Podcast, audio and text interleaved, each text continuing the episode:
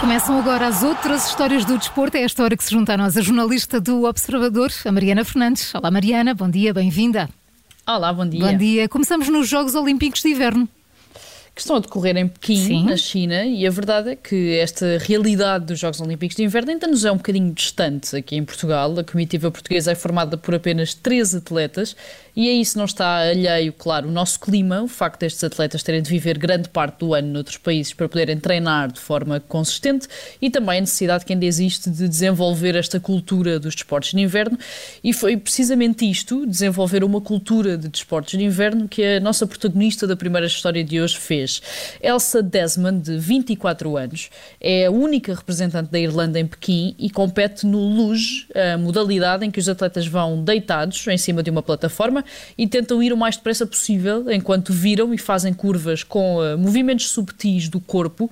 Ora, o pormenor aqui é que Elsa Desmond é também médica e passou grande parte dos últimos dois anos na linha da frente contra a Covid-19. E mesmo assim conseguiu qualificar-se para, para os Jogos Olímpicos. Como é que isso aconteceu, Mariana? A história de Elsa Desmond é muito curiosa e ganha ainda mais valor se pensarmos que o luge é mesmo das modalidades mais perigosas destes Jogos Olímpicos de Inverno. Os atletas podem chegar aos 140 km por hora, deitados, sendo que a pista de Pequim é a primeira a incluir uma volta de 360 graus. Esta atleta nasceu em Inglaterra, foi criada por uma família irlandesa, é médica residente no Hospital Universitário de Southend, em Essex, e teve então de pedir uma autorização especial para estar em Tóquio e participar nos Jogos Olímpicos começou, em Tóquio não, é em Pequim, aliás, e participar nos Jogos Olímpicos, começou a praticar desportos de inverno, eh, no geral, e o luge em particular, quando o pai a colocou num acampamento militar do Exército Britânico, ainda frequentou o esquadrão aéreo da Universidade de Londres para seguir a carreira militar, mas acabou então por optar pela medicina sem nunca esquecer o desporto, e há quatro anos, e mesmo sendo inglesa, optou por eh, representar a Irlanda oficialmente, a, o país da família, mas encontrou um problema, é que a Irlanda nem sequer tinha uma federação de luz ou de desportos de inverno. Bem, havia aí um problema burocrático pelo meio, não é? E como é que, como é que isso foi ultrapassado? Como é que ela resolveu a situação? Ora, fundou ela a própria federação com o próprio dinheiro. Eh, os regulamentos impediam-na de ser presidente e de competir ao mesmo tempo, por isso colocou o pai Brandon como presidente. Eh, e escusado será dizer que todo o caminho, todas as viagens e todas as despesas necessárias para chegar a Pequim foram autofinanciadas, portanto, saíram do próprio bolso da atleta. Elsa Desmond não é candidata às medalhas nos Jogos Olímpicos, não é sequer candidata aos melhores lugares numa modalidade que é dominada pelas atletas alemãs, mas pelo menos já leva para casa a medalha de ser uma das das, dos milhões de médicos no mundo inteiro que combateram, que combatem a Covid-19 todos os dias e nos tempos livres ainda terem de lidar uma perninha como atleta olímpica. Mariana, e continuamos em pequenos Jogos Olímpicos. Sim, agora com notícias um bocadinho menos animadoras, porque alguns países europeus têm feito queixas sobre a organização destes Jogos Olímpicos de Inverno, particularmente sobre as condições de segurança em relação à Covid-19, sobre o frio e sobre a comida ou a falta dela.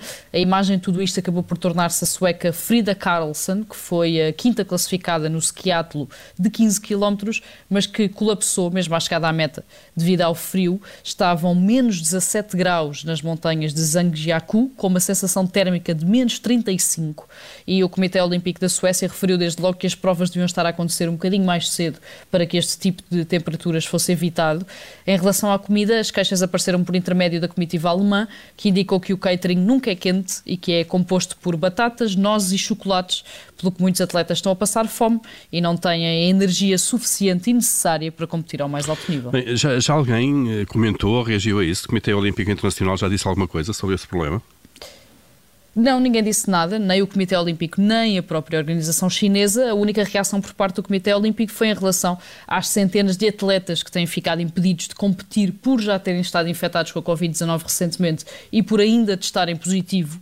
Existem muitos casos destes e todos estes atletas têm de ficar em Pequim, isolados, também com fracas condições de alimentação, até que possam ser repatriados no final dos Jogos Olímpicos. E quanto a isto, o Comitê Olímpico limitou-se a dizer que lamenta por cada atleta que não pode competir, mas que os protocolos foram criados para serem respeitados e que é isso mesmo que está a acontecer. Mariana, terminamos estas outras histórias do desporto em Espanha, aqui ao lado.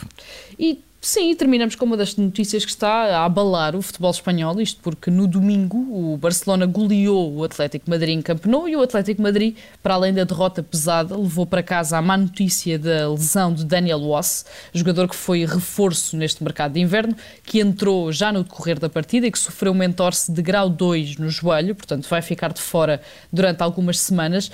Ora, o problema foi que quando Wass se lesionou, eh, o treinador Diego Simeone insistiu que este continuasse em campo, chegou levantá-lo quando o jogador claramente não conseguia colocar um dos pés no chão e acabou por deixá-lo em campo até ao apito final, ainda que o Osse não estivesse claramente em condições eh, e arriscando, claro, a possibilidade de piorar a lesão.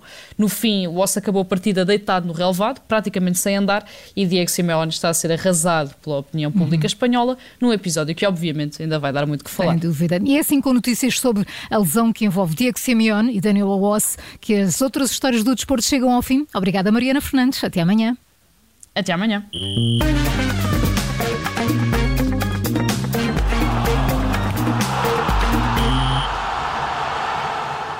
Rádio Observador.